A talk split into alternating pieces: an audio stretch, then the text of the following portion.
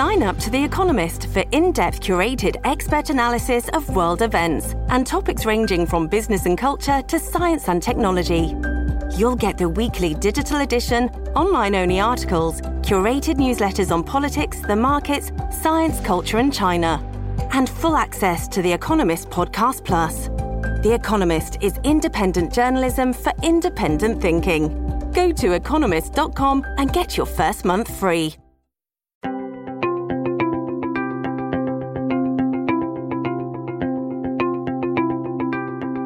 欢迎收听国际新闻 DJ Talk，我是 Dennis，我是九 L。那我们这个节目呢，会分别在旧今夜一杯以及 Dennis 的全球政治笔记上面会跟大家一起露出。所以呢，如果大家对我们这样的新闻有兴趣的话，欢迎你们可以来 Podcast 里面搜寻我们的这个关键字，关键字分别是旧今夜一杯以及 Dennis 全球政治新闻。那我们今天的新闻就开始喽。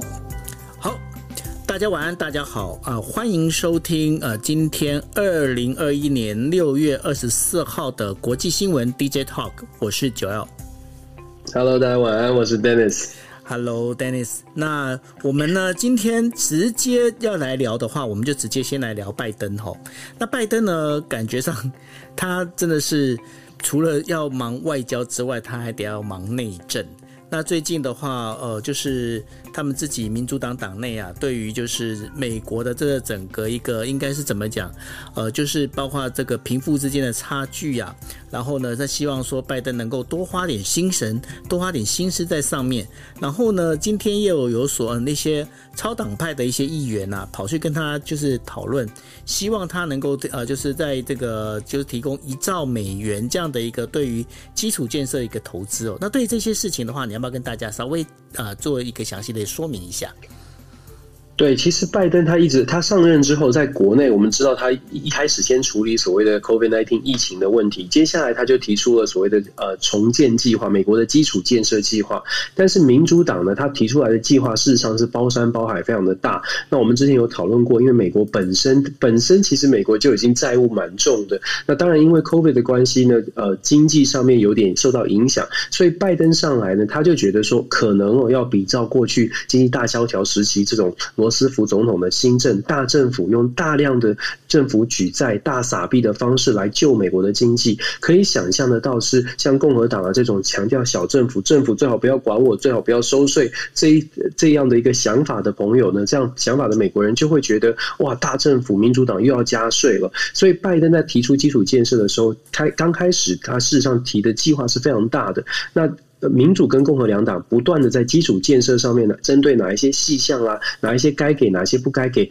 一直在数字上面做一些争执吧。就说，因为目前看起来呢，拜登的计划一开始推的什么一两一两兆啊，甚至整个的今年的预明年的今年的预算是六兆，在共和党的努力之下，或者是共和党的反弹之下呢，不断的去限缩。现在美国国会现在还在针对这个预算到底要给多少钱，花在基础建设上到底要给多少钱。还在这个拉扯了，所以最新最新的一个消息是，共和党跟民主党可能会在一兆美元左右的这个金金额达成一个协议。当然，最近这两天在美国。拜登也召集了参议院跟国呃这个国会议员到白宫来进行最后的商议，最后的详细的数字还没有确定，但是我相信拜登可能要做出一些让步，否则的话他的这个计划基础建设计划真的会受到影响。那当然连带的，我不知道九后是不是我们要讨谈谈一下国防预算的部分？对啊，就是问国防预算，好像听说那个就是拜登跟五角大厦他们想要追加国防预算，可是民主党也说 no 哎、对，因为民主党，我们知道民主党他向来他比较在乎的是所谓的国内的美国国内的状况哦。对民主党来说，像是什么太空计划啦，什么军事军事发展，民主党认为这些钱都应该拿来处理种族争议，都应该处理国国内的收入不平均、税务税负的问题。可是现在美国遇到了一个比较大的问题是，国际上面确实挑战不少，尤其是美中的竞争，然后还有俄罗斯哦，都是虎视眈眈，事实上都想要追上美国，所以共和党呢，在国会的国防预算上面，就不断的去强调说，如果美国想要维持世界的强权，不能说是霸权，想要继续维持美国的领先地位，在军事上传统的这个实力上也不能落后。所以拜登呢有加码这个呃。就是等于是附和了国防部五角大厦的提议，他把本来七千一百多亿呢，再加码到七千五百三十亿的国防预算。可是遇到了遇到的状况，就如同我所说的，民主党内部就有一些反弹的声音，觉得哎，这样的钱加码上去，又加了几百亿，会不会压缩到其他的经费？那民主党很有趣哦，在国防预算要不要加码这个事件上，事实呃这个事情上面呢，也出现了分歧哦。什么样的分歧呢？民主党内有一个比较相对保守的，我们说是民主党内的保守党哦，这个这个。这个派系叫做 Blue Dog 蓝狗联盟，大家不知道，我们跟跟大家说这个故事哦。蓝狗联盟现在的成员大概有十九到二十位。所谓的蓝狗联盟呢，他们就是比较相对来说是比较认为说，即便即便是民主党也应该要重视国防，重视这种军事安全。这 Blue Dog 联盟也可以稍微说这个故事，这很有趣。在一九九五年的时候，由德州的这个 Pete 呃 Garen 这个。呃，民主党的众议员所提案成立的 Blue Dog 联盟，为什么叫做 Blue Dog 呢？他是说，因为之前呢、啊。像有宠物，像狗呢，是不能进到国会山庄的，所以狗狗它就就必须要待在外面呢，接受冷风的吹袭，呃，就是心情很忧郁，然后呢，也会脸脸色也会慢慢变得沉默，变成蓝色的冻僵了。所以他是形容什么？他是形容说，我虽然是民主党员，可是好像民主党的主流跟我格格不入，因为他来自德州啊，所以他觉得说民主党有点太过左派，太被自由派所夹挟持，很多的保守的议题呢，可能就没有。办法呃，在民主党内被讨论，所以他就自嘲是他们是不入到联盟，他们要推一些可能是即使是左派也必须正视的一些保守的议题，所以用 Blue Dog 来形容这个 Blue Dog。如果再往前推啊，事实上有一个有一派民主党员被呃被称为所有一派民主党的人呢被称为所 Yellow Dog。这个 Yellow Dog 是什么呢？对，还有 Yellow Dog，Yellow Dog 是什么呢？Yellow Dog 是十九世纪有就是一八就是十九世纪尾声的时候，其实当时的美国的南方呢很。多的民主党的支持者，他们始终到始终的民主党哦，他们始终到什么程度呢？当时有一句谚语，就是说，即使是投给黄狗啊，随便路上的一只黄狗，他们也不会投给共和党哦，去形容当时的这个南方的民主党员有多么的支持这个民主党，呃，这不不会支不会这个投给共和党，所以当时就用那种始终的民主党派啊，就是民主党人士呢，就被形容是 Yellow Dog。那这个我刚刚说的这个众议员哦，Pete Gauran，他当时去组。组织这个蓝狗联盟的时候，就是要强调说，哎，我们就是民主党的，我们要跟民主党的这个黄狗做一个区分，然后要做一个，我们是比较特别的南方的民主党人。但是现在南方民主党人呢，必须要让呃主流的左派的民主党知道，民主党也要去照顾到呃南方，也要照顾到保守派哦。所以有这个蓝狗联盟，这个扯多了。但是重点是蓝狗联盟呢，他们现在就在强调哦，民主党必须要正视国防安全，美国的国国防预算真的不够。那我们之前有。有稍微提到，美国现在哦，以海军为例，我讲了好多次了。以海军为例，现在美国呢，它本来预计要跟中国进行对抗或者制约的话，至少要有三百五十条，包括了航空母舰啦、驱逐舰等等，至少要三百五十条的船。可是现在的美国只有两百九十六艘船哦，已经跟预期已经是缺了很多了。所以现在如果再减预算，而且按照国防预算的话，有一些船舰呢，海军的船舰要被被迫的提早退役哦，因为没有钱去维修，要提早退役。所以接下来的五到十年之内，美国的海军的船舰数可能会下降到两百六十艘左右。这跟中国现在逐渐崛起，而且目标在二零二七到二零三五要达成三百五十条船的这个规模，你可以看到这个差距多大。所以 Blue Dog 最近啊，非常的呃，非常的努力啊，在帮拜登争取国。国防预算在帮国防部去争取国防预算，这个部分我觉得我们可以后续去观察。如果说民主党真的能真的还是主流派，这个呃自由派，或者是觉得哎还是国内议题最重要的话，它可能真的会影响到美国的国防实力。这个真的是其实蛮重要的。我个人的观察是，我觉得美国在军事实力上也是也真的不能衰落下去。当然要花很多钱就是了。是，可是呢，呃，现在这倒是有一个题外话想要问问 Dennis 的哦，就是说。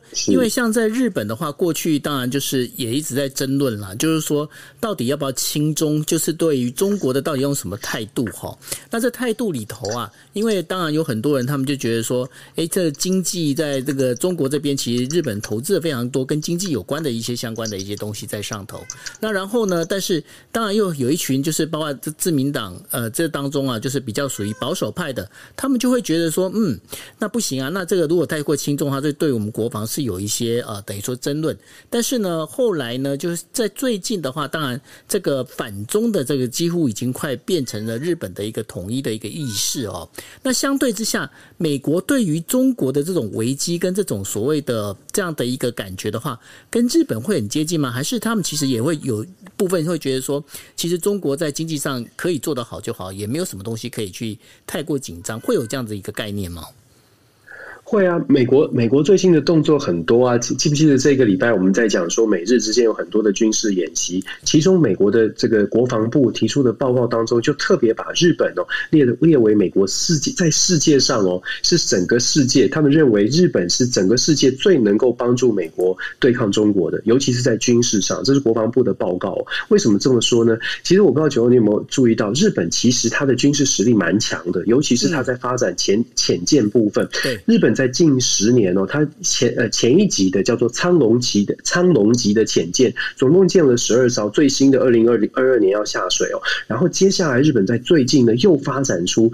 听说啦，就是传说当中哦，有近一代的这个近深这更进步的这个深海战力，甚至还逆中战力的，叫做大金潜舰。我不知道大金的日文是怎么说，那他说是大鲸旗的潜舰，在二零二二年即将要下水第一艘。为什么我特别提到这个呢？是因为美国其实看中了日本。为什么是最强大的这个盟友？在呃军事上的最强大的盟友，就是因为日本他自己本身的军事实力真的有一定的实力。虽然它叫做自卫队，但是大家都知道，这个自卫队可能超过全世界大部分的军队哦。所以日本的军事实力是非常的强的。那唯一现在美国正在推的，也是希望日本去接受的，或者是改变的，是日本呢，它有很日本的军方，它有自卫队有很强的，或者是很有规范。所以日本自卫队呢，在潜舰的使用年限上。上面呢，他是认为说，一艘潜舰大概就是用二十到二十五年，美国的标准呢是用三十到三十五年。那现在美国，我刚刚说了，预算被裁减了，所以美国呢有很多的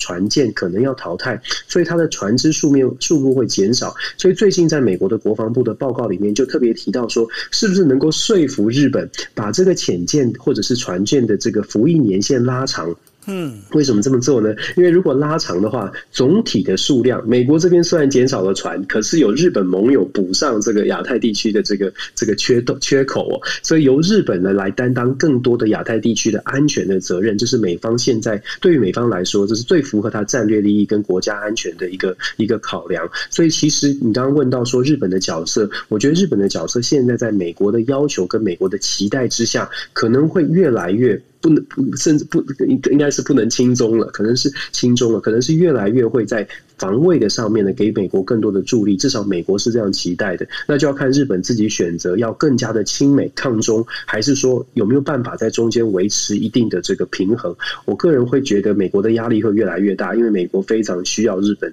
在军事上的帮忙。了解，不过呢，在这个日本虽然说哦，他们的整个就是水底的这样的一个潜舰的这个发展工艺啊，其实很强，没有错哈。包括刚才带那个大金舰，而且呢，日本呢，他们现在的整个呃潜艇舰呃，应该是说自卫队潜艇这一块的话，他们也过去并不开放给就是女性的军官上去了，那现在也都已经开放了哈。那所以呢，这个日本的确是在自卫队上面一直在做强化的动作，但是呢，我们也必须要讲，现在呢。全球都面临一个所谓的半导体不足的一个危机哦。那马自达呢，在二十三号的时候，他们已经宣布，就是说从七月开始，他们有部分的国内部分的工厂，包括像防腐工厂啊这些地方的那个，等于说他们生产线会暂停哦。那会暂停的原因，就是完全是因为半导体不足所导致。那这半导体不足之后呢，这等于说，马自达它有哪些车子是会被停呃暂时停止生产的？包括了就是呃马自达的那个 SUV 车 CX 三，然后呢还有马自达二跟马自达三哦，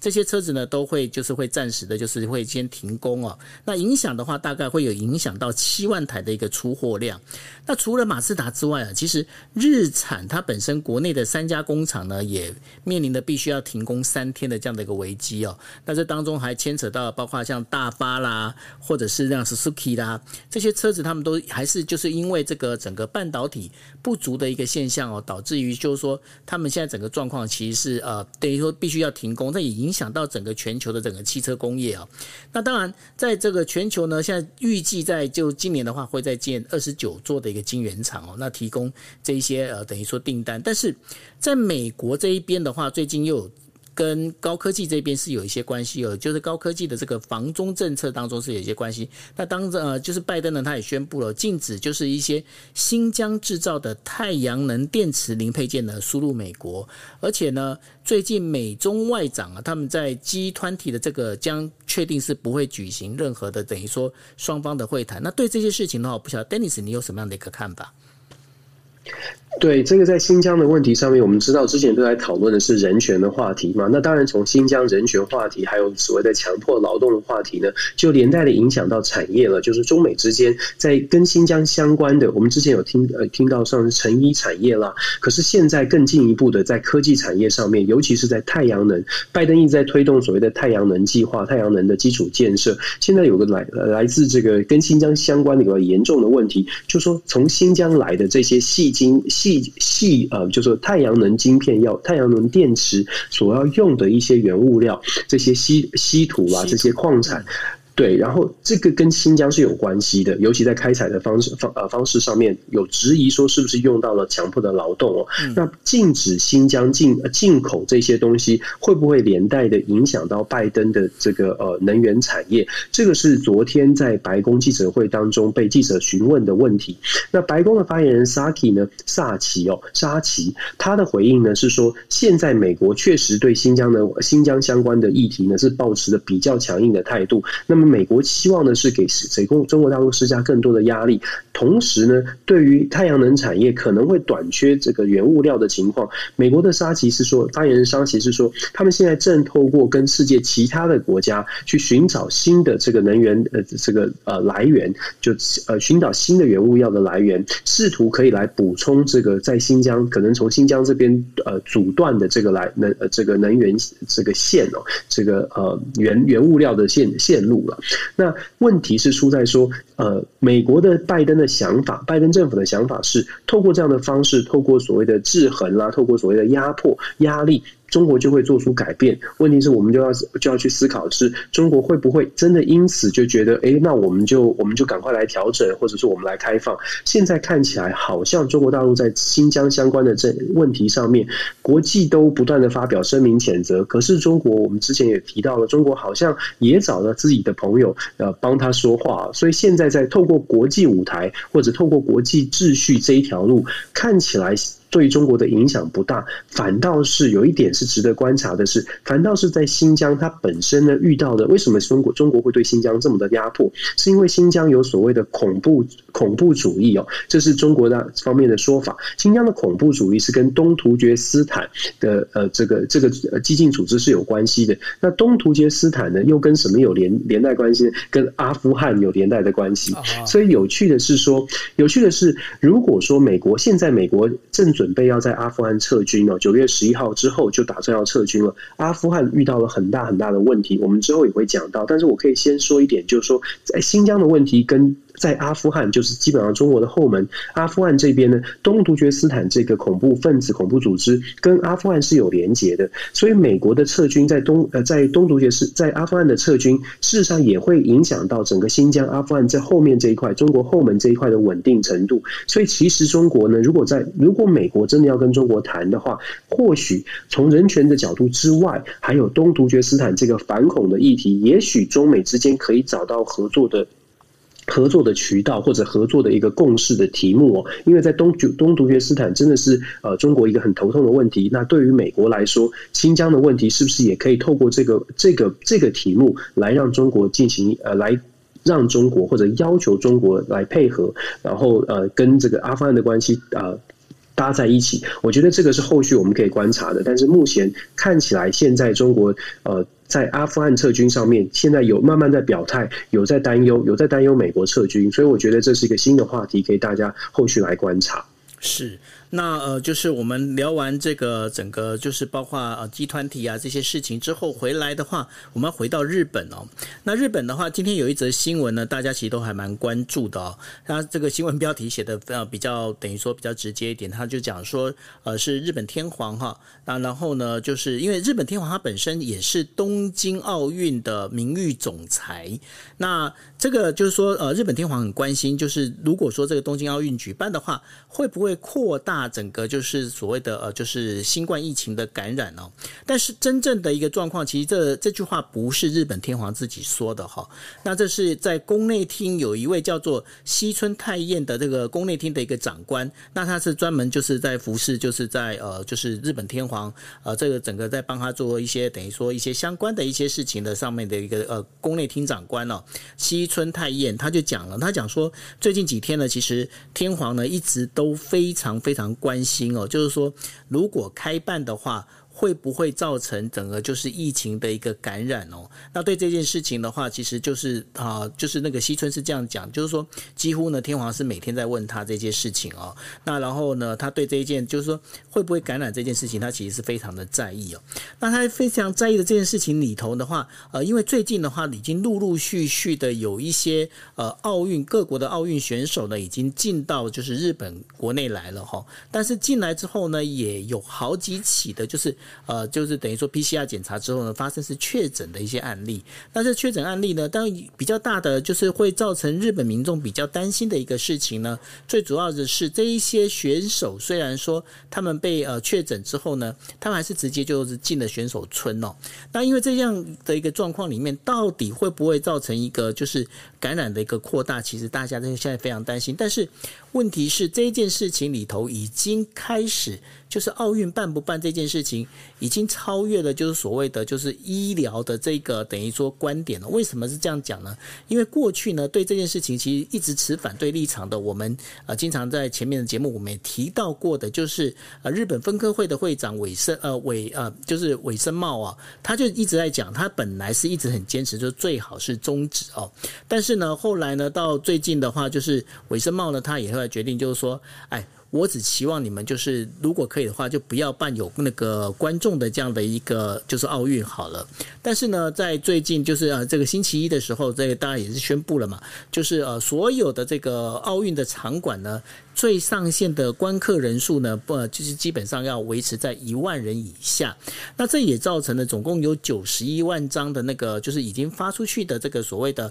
呃观赛的这个呃票券呐、啊，必须要作废。那有一些人的话，他们本来是中签的，他们必须要再重新抽签哦。那这个这个还是只是限于就是观众的这一块。那另外的话呢，其实日本还有更多的人呢，其实对于就是奥运这件事情，其实他是。真的是他们已经就因为担心疫情的关系哦，他们根本就一点都不欢迎说要再继续举办哦。那这当中我们过去也都已经提过好几次的，包括了就是呃现在的那个就是日本软银的软银的会长，那就是孙正义，然后还有包括乐天的那个社长哦山木古浩史，其实他们对于这个奥运举不举办这件事情都持相当反对的一个意见。那在这整个一个状况之下。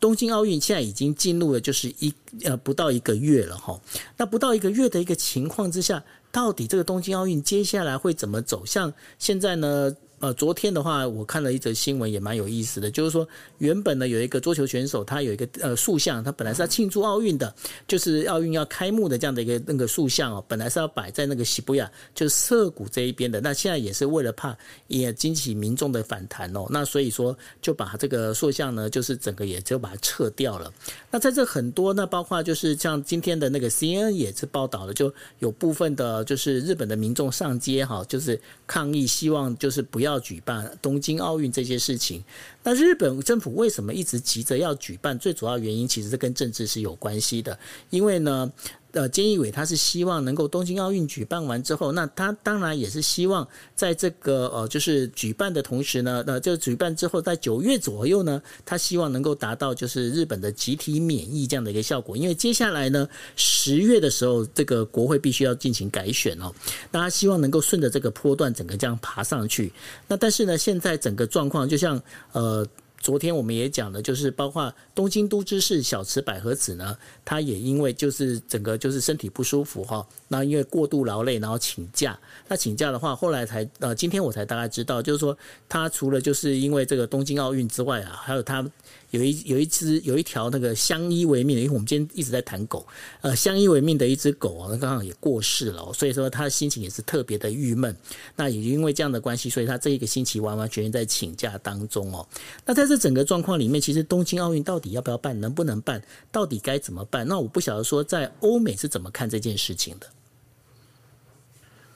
对我们，其实我们之前有一直在讲说，欧美国家，尤其在 G7 峰会之后，日本自己呃要争取了支持，然后欧欧洲国家呃还有美国都非常支持日本。当然，我们可以看，我们昨天有提到这一阵子都有在提到说，日本国内的民意再怎么反弹，好像这个世界就是只是很想看奥运而已哦，大家都很想看奥运，就坚持他要他办。然后再加上《纽约时报》也提出种种的数据，证明了经济的利益可能是呃最后国际奥奥会不愿意放手，迟迟不愿意放手的。主要的原因哦，从这个角度我们可以看说，其实真的日本它也承受了蛮大的压力，不只是国内的政治有很多的纷争，国国外的压力也很大。我在这边想要跟大家补充，就是说有一个新闻跟日本有关的，可可能跟奥运有一点点的关系，是美国的拜登政府呢，事实上也也决定要提要提名这个伊伊曼纽。就是前芝加哥的这个市长哦，伊曼纽来做这个日本的驻日的大使。其实这个这个提名也有争议，为什么呢？其因为这个提名被认定是呃。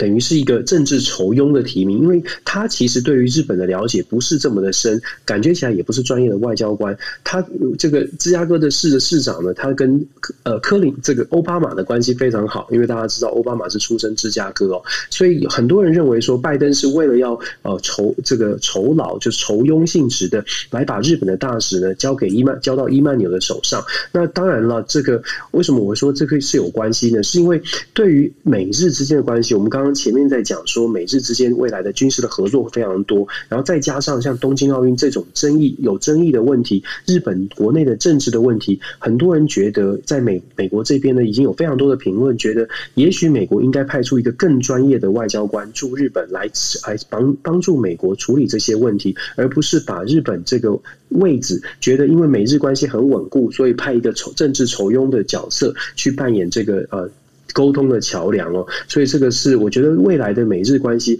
呃，如果是按照这样的发展的话，未来美日关系可能还是由美国的拜登，可能跟还是华府跟东京直接沟通。这伊曼纽扮演的角色或者扮演的这个能，他的他可以做的事情可能比较少。那我觉得东京奥运这个话题，我们真的讲了很多。那再再的显示，我一一直要强调的是，再再显示，我觉得国际政治真的很现实。就不论我们怎么呼唤，就是我们自己的国家怎么呼唤，自己多。在乎我们的国家，来自国际的压力，有的时候真的很难挡，很难阻挡。是啊，呃，那这个就是东京奥运到底会怎么样呢？我们也会持续会帮大家继续关心下去哦。但是关心完东京奥运之后呢，其实我们要把镜头转到那个伊索比亚哦。那伊索比亚的话在，呃，就是联合国在呃六月十号的时候，他其实已经用了一句非常非常呃，应该怎么这样讲？非常，我觉得用很严肃的一句话哦。他说，那个伊索比亚现在已经陷入了所谓的机警。饥馑的一个状态，也就是说是一个饥饿状态了。那现在呢，就是整个伊索比亚在战乱地区这一边的话，总共有三十五万人了，他已经面临的所谓就是真的是。没有没有饭吃这样的一个状况，是饥馑的这样的一个状况了哦。那在这状况里面，同时呢，除了就是伊索比亚之外，那我们刚刚也提到了，就是阿富汗。阿富汗因为美国要撤军，那也造成了阿富汗其实现在国内也开始非常动荡。那关于这两件事情的话，可不可以请 Dennis 来跟我们稍微稍微分析一下？对，这个世界真的很大，有很多的变化正在发生，有很多的变局哦。可能呃，在台湾的朋友。呃，可能平常没有注意到，那我们就透过这个机会，赶快告诉大家这个世界发生什么事。跟我们台湾很远的伊索比亚呢，事实上在最近这几年，呃，二零一九年好像看到了和平的曙光。伊索比亚跟它把北边一点的厄立垂亚这两个国家，在边境上面其实一直都有很多的冲突。我们要知道，像东非国家、非洲很多国家，它虽然是一个呃政府有政府有有有这个国家的概念哦，在我们台湾的认知里面，它国家就是长一定的样子，因为我们通常都会我们我们自己的国家的概念去投射到世界的其他国家。但是其实，在非洲，它是一个部落导向的，等于是这个国家虽然是国家，可是它是由部落去转型的。也就是说，在各个省，我们虽然通通叫做省，或者叫县，或者是各个这个行政区，可是其实它代表的是不同的不同的部落，它有自己的自己的一套这种自治的组织哦。所以，像在伊伊索比亚现在遇到的最大的问题呢，就是。伊索比亚北边的这个提格雷省，它是有提格雷族，有这样的部落，他们一直以来都是强调他们要自治。那在提格雷省呢，跟伊索比亚的中央政府并没有相处的这么融洽。那提格雷省又跟厄立垂亚也没有很好的关系，所以过去的几十年，其实分分合合、打打打打停停是不断的，纷争是不断的。那这种内，你可以说是内战，也可以说是边境之间的呃冲突呢，造成伊索比亚其实当地的人民生活是非常的。不好，那现在呢？又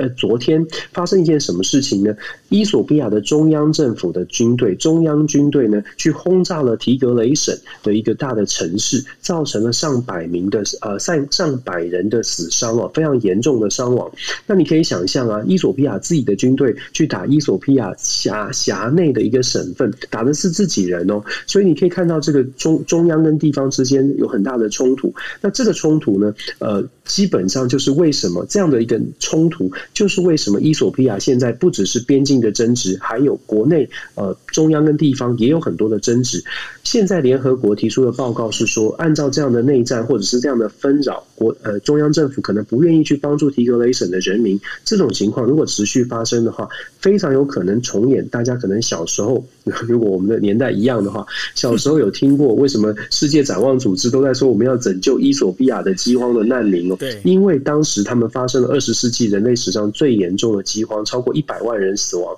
就是因为内战，就是因为边，就是因为同样的争执，同样的这些种族的纷争哦。现在看起来又有可能这样的纷争会会再次的发生。那这一次预计呢，在在大概会受到这个饥荒影响的战乱饥荒影响的人呢，达到了三十五万到五十万人，所以是一样是非常严重的状况。那现在联合国希望赶快的介入调停，那美国也希望可以呃发已经发文谴责这次的攻击行动，而且希望介入调停。不过我们看了好多的国际新闻，我不知道大家有没有这种感觉，就是所谓的联合国或者是国际组织，你真的要对这些国家进行任何的制裁，或者是采取的行动要有效，恐怕最后可能可能不是透透过国际组织，恐怕还是最后得透过特定的国家，特定可以跟这些国家接触到的。人事哦，跟他们交涉，或者是对他们施压，真的才有用用。现在看起来呢，这种声明呃效果是不大的。我们讲到伊索比亚的纷争，我们就再谈现在阿富汗遇到什么事情。我们刚刚说阿富汗九月十一号美国就要撤军了，美国觉得他已经投入很多，已经打仗打了很久了，要从阿富汗撤军了。阿富汗撤军会造成什么问题呢？其实，在阿富汗呢，美国要撤军的原因是因为美国觉得现在在阿富汗的呃状况是他们也没有办法调停阿富汗的民主政。政府他们扶植起来的民主政府好像有点扶不起来，为什么？因为阿富汗境内的塔利班，他的势力还是很强。当美国宣布要撤军之后，塔利班就开始蠢蠢欲动。现在时间越来越接近九月十一号了，塔利班的动作也越来越大。这个礼拜，塔利班已经大量。大大举的进行活定进行一些动作，呃，拿下了阿富汗北边的好几个省省份的这个重要的城市。我所谓的拿下，是真的靠实力哦，靠武力哦，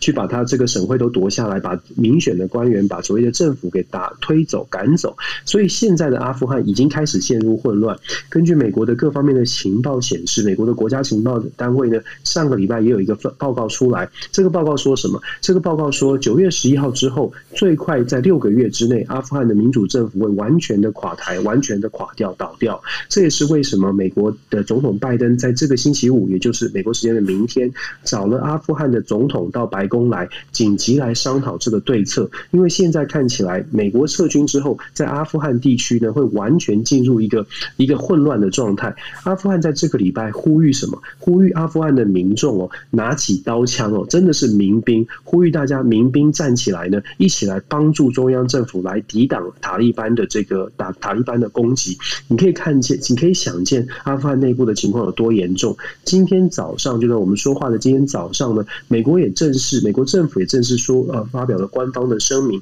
他说，曾经在呃过去二十年内曾经帮助美国的。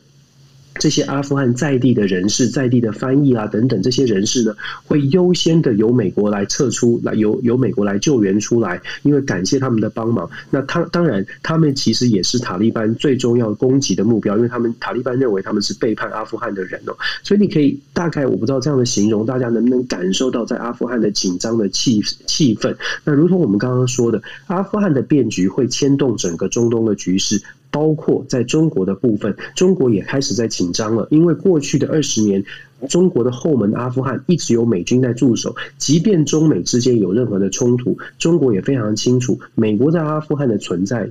会帮助他在后门呢有安全的，只减少很多安全的问题。尤其我刚刚说的东突厥斯坦，在美国的存在之下，东突厥斯坦跟阿富汗的恐怖组织塔利班他们的连结可能会受到限制。但是当美国这个国家这个军军事实力撤出之后，阿富汗的权力真空，阿富汗的武力安全真空，会让整个中东地区，包括中国的后门开始出现动荡，开始出现动摇。这个我相信是呃整个接下来，尤其是在九月十一号之后，我觉得整个世界的局势在中东地区会不能说是天翻地覆，但是确实会让美国非常的头痛。现在美国已经在思考，到底应该怎么样来在又撤军，呃，不不不改变这个对美国民众的承诺啊，撤出军队，同时又能够。巩固中东的安全。现在有一种说法跟一种策略是说，美国打算派一个航空母舰常驻在这个阿富汗的这个外外面的海上哦，就是用用等于远端遥控的方式，让阿富汗人民觉得，哎，我还有一个航空母舰的这个几千人的军队驻扎在海上，稍微的远端遥控、远端的保护阿富汗。但是现在这样的这个说法呢，实际上也许可以做，但是能不能够真的压制在路面上的这个塔利班继续的攻城略地？继续的想要把阿富汗抢过来，我觉得这个都是都都很难说。我个人觉得并不是那么乐观哦，所以我觉得现在。台湾的朋友，我们看这些新新闻，好像距台距离台湾很遥远。但是我们从一个角度来说，可能大家就会有感，就是对于我们所期待的，就是美国对台湾很重要，美国要保护台湾，或者是美国守护台海安全。现在说是这么说，但是美国口袋里面有的资源，它真的是非常有限。想象一下，美国现在国内还有这么多的经济上面的挑战在等着美国在处理。那接下来还有整个的亚太地区有美中之间的竞争，还有美俄之间的竞争。现现在美国觉得好不容易觉得中东地区可能是安全，可能没有问题了，所以才从这边撤军。但是现在看起来呢，这个地方并没有他美国所想象的这么安全。美国的情报单位也自己就承认了，情况没有想象当中的理想哦。所以整个国际局势以美国现在的实力，要投射到全球的战略的部署，是不是足够？是不是持续的有足够的弹药？是足够足够的呃？口袋里的这个这个钱能够支撑这么多的呃对外的支持，我觉得这是连带的会影响到台湾的，这个是我们可以呃后续去观察。不过我们一直在讲嘛，台湾还是要靠自己站站起来了。昨天我有分享这个美国参谋总长这个米利将军，他回答参议员的时候，他有说嘛，短期之内中国不会呃不会有进犯台湾的能力和想法。那参议员有追问说，那短期是多少多短？他说一两年，十二。个月到二十四个月哦，所以我就形容我，现在台湾等于是从 Mini 将军的口中、参谋总长的口中呢，得到了两年的保护，然后呢，从之前的印太战略司令的口中得到说，六年之内可能中国军力还没有追上，所以现在我们可以确定的是，台湾的台海安全大概有两年的。保证的保护期有六年的这个条件式的保护，在此之后呢，台湾到底能够靠自己站到什么样的地步？照自己从不论从产业还是从军事，能够站得多稳，真的就要靠台湾是不是能够团结一起来想一下国家的整个策略了。那我觉得这是这是一点分享了，跟大家来聊一聊。是啊，因为呃，这个部分的话，其实这也是为什么我们过去一直在聊的哈。日本就好像美国的支店长，那也很很像是美国队长旁边的一个小队长、一个副队长这样的一个概念哦。也就是说，整个亚洲的这样的一个算是呃国防安全呐、这个这些区域安全的话，基本上日本、台湾这一边的话，其实都占了非常重要的地位。那谈到这个部分的话，我们就不得不聊到，就是昨天啊，昨天呃，就是。最后出刊二十四号出刊的这个《苹果日报》啊，那确定的就是昨天是已经停刊了哈。那这二十六年的这样的一个历史呢，正式画下了一个就是句点。那当然了，这个当中的话，呃，这个整个事情是怎么发展，我相信我们住在台湾的朋友们应该都会蛮清楚的。那也就不做太多的一个赘述。我反而我是可以看到几个比较有趣的一个观点哦，就是说日本的媒体对于这件事情的报道，其实在整个篇幅上面是呃整算是我觉得意外的大，而且呢，很多就是包括了不管是左派右派或者是经济新闻，都是把它当成一个非常重要的一个明显的位置，不管是头版二版哦这样的一个角度来做报道。那我不晓得就是说在呃其他欧美国家对于这件事情是怎么来看的呢？其实昨天美国所有的主流媒体，就我看见，就我平常看的主流媒体，像是《纽约时报》啦、《华尔街日报》、《华盛顿》呃，这个《华盛顿邮报》，全基本上全部都有谈到这个问题哦。对于呃媒体被压制，就是自由的媒体被压制，不论他的立场是什么，基本上在美国会觉得说，呃，我就算不认同你，但是我也必须捍卫你说话的权利，这是一个美国基本的概念。虽然很多人可能会说，哎，这是讲的很好听啊，美国可能也压制了部分的权利，部分。的声音，我们记得这个川普当时不是也被川普到现在不是也被这个 social media 给关 关起来吗？对，就会你就会听到说，哎，有的人就会说啊，你美美国自己也也不是也不见得完全的可以接受不同的声音，但是基本上呢，针对这个苹果日报，它毕竟还是一个真的新闻媒体，不是一个个人哦。对于新闻媒体的压制，在美国的媒体，尤其是西方比较讲究这个呃人权、讲究言论自由的媒体来说，他会觉得这是一个非常严重的一个。讯号，你可以看到很多的评论去讲言论自由已经在香港走到这样，基本上代表了，其实早就已经有人评论，现在的香港已经不可能回回头了。那在苹果日报被关起来呢，又再次的证实，现在的香港呃没有办法，就是呃没有办法再取得过去的香港的一定的一定程度的自由。以前就已经有限缩的，已经是有限制的自由，现在看起来更难。那我觉得这个比较值得关注的是，当西方的媒体。全部都觉得说，呃，香港的自由、言论自由是完全受到打压。我们可以想象哦，在华盛顿的政治人物，他会受到更大的、更大的压力。不论他是不是觉得，诶，也许还要跟中国进行更和平的交涉等等。但是现在这样的氛围，尤其是香港的《苹果日报》被关掉之后的这个氛围呢，会让华盛顿的政治人物不不分党派的更严格的去看待美国跟中国的关系。我觉得这个讯号啊，就是中国政。中国政府对于香港言论自由的这个线索送出来，这个讯号其实对美中之间的关系有很强很强的负面影响。那我不只不过不知道中国政府是怎么解读，他们也许解读说，这是一种秀肌肉，这是一种强势的告诉你说，这是我的我国内政，不不容干涉。但是我必须要说，就是针对人权的话题，很多时候中国大陆所做出来的行为呢，会让大家会会让现在就是基本上，如果你用沟通的角度来。说中国大陆现在所做的行为都不是一个呃朝着好的沟通，或者是朝着改变改变形象的方向去走。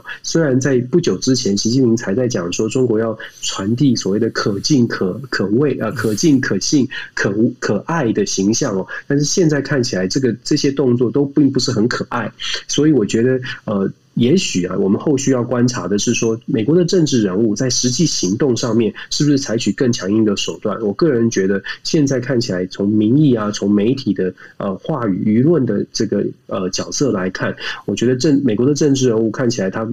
想要软都没办法软了。对啊，呃，这个当中的话，其实有一个小插曲哦，就是说，呃，在日本的官房长官加藤胜信啊，他在被问到，被记者问到，就是说，对于苹果日报停刊这件事情，他有什么看法的时候啊，那加藤胜信他讲了一句话，他说，对于这件事情，日本是采取非常重大的关心这样的一个非常重大的关心这样的一个角度去看哦。那结果呢，呃，就是中国外务省的外交部的那个就是赵立坚副局长啊。他就直接就讲了，他讲说，日本政治家呢公然对于中国内政进行干涉，他表达强烈的不满，而且他绝对反对这样的一个事情哦。也就是说，这个整个呃，就是外交部中国外交部的一个概念里面，他们就认为，而且那个赵立坚还讲了一句话嘛，他讲的就是说，这个呃，就是不能用言论自由来获得免呃免责权哦，他认为是不应该是这样子。那也就是说，中国对于香港的对应，这个等于就是说，便是从中央直接管辖的这样的一个做法呢，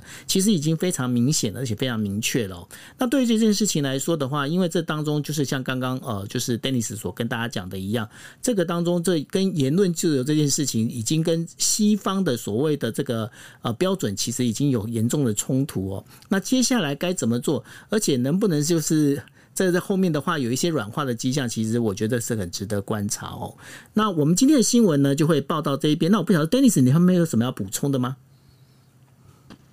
是，我觉得我们今天讲的非常多，非常杂。但是我最后还是想讲，就是说，像是这种自关于自由啦，关于言论自由，关于民主的概念，我知道中国大陆这边有很多的很多的朋友会说，哎，中国式的民主，呃，有中国的中国式的发展。但是我觉得现在以美中竞争的角度来看哦，如果说我们要在民，就是要争论民主呢，只恐怕是会继续争论不休啦，因为双方的价值观跟认知是不一样的。关键在于说，现在如果说中美之间真的要进行一个对话，美国当然是很努力的在找他的盟友，美国在找他的朋友，就是看看有没有大家能够更团结的、更团结一心的来对对抗或者制衡非民主的体制。那中国大陆呢，现在看起来也还没有打算要退缩，也是非常的强悍的，所以双方现在好像快要冲撞在一起了。什么时间会呃发会产生一些转圜呢？我觉得就就就要看，真的是要看双方的智慧。有几个点可以观察的是说。美国到底有多少？美国在七月份，呃，我刚刚说的。有几个点可以观察是，美国在七月份，他找了梅克尔去，尤其是七月十五号，他找了梅克尔到白宫去跟拜登拜登见面了。跟梅克尔谈完之后，现在的布林肯正在德国、法国、意大利说服，积极的说服，因为这三个国家是在欧洲国家当中跟中国关系最好的。布林肯正在很努力的用外交的手段在说服这三个国家。那当然，等到七月中，拜登跟梅克尔谈完之后，我觉得大概会看得出来，美国到底有没有底气可以跟中国进行更强烈的对抗，或不会有没有机会能够把中国往后的推一点，推回他愿意去啊守一点规则？我觉得这是美国的盘算。当然，中国的盘算会是在跟俄罗斯的呃经交往之中，会不会得到俄罗斯更大的承诺？我觉得现在我们大家可以一起来观察这两大阵营怎么样来交朋友。我觉得这个是很有趣的。对啊，而且呃，现在最新的一个观察点，应该就是 G20 他们那个会议，到时候美中怎么交手了，对吧？对啊，现在就是大家都在看十月三十号，但这现在接下来从现在六月底到十月底之间，大概剩下四个月的时间，我们会陆续看到非常非常多外交上面、经贸上面对话会非常多。那表面上的军事的秀肌肉也会有，所以接下来这四个月中美之间的竞争啊，在他们还没有谈之前，这些动作会非常非常的多，大家。坐稳了，不要太紧张。他来听我们 DJ Talk 聊一聊就可以了。是的，呃，就非常欢迎大家，就是接下来还是可以准时每个星期星期二到星期四，呃，每个晚上的十一点四十五分到大概是现在应该是十二点四呃，对，十二点四十五分了。因为我们原本预计是三十分钟，那有时候我们都会讲的比较长一点。那当然了，我们是希望透过这样的一个方式呢，能让大家呢。就是尽快的，在一个就是至少一个星期里面有三天的时间，能够掌握到一些国际新闻。当然，因为我们时间是比较晚，如果大家没有那个时间可以去听，或者是第二天刚好有事情要做的话，你们也可以锁定我跟啊 Dennis 我们的这个 Podcast。那我们 Podcast 呢，大家可以上网去搜哦，就是一个是旧的今夜一杯，还有 Dennis 的那个就是政治比呃。Dennis，你那个太长了，你要自己讲。Dennis 的全球政治笔记，对对对，你那个非常长。OK，好，那所以呢，就是呢，用这个方式呢，大家也可以去听我们的 Podcast。那这个部分的话，我们很希望能够呢，在就是大家在关心，不管是你周边的新闻或者是国内新闻的同时呢，也可以去多听一点国际新闻，因为多知道点国际新闻，对大家来说的话，可以把我们的视野变得更立体化哈。那我们今天。今天的节目就到这一边喽，Dennis 还有什么要跟大家分享的吗？没有，谢谢大家，谢谢大家一起来参与。OK，好，那我们今天节目到这一边，那谢谢大家，大家晚安喽，拜拜。晚安，下课，拜拜。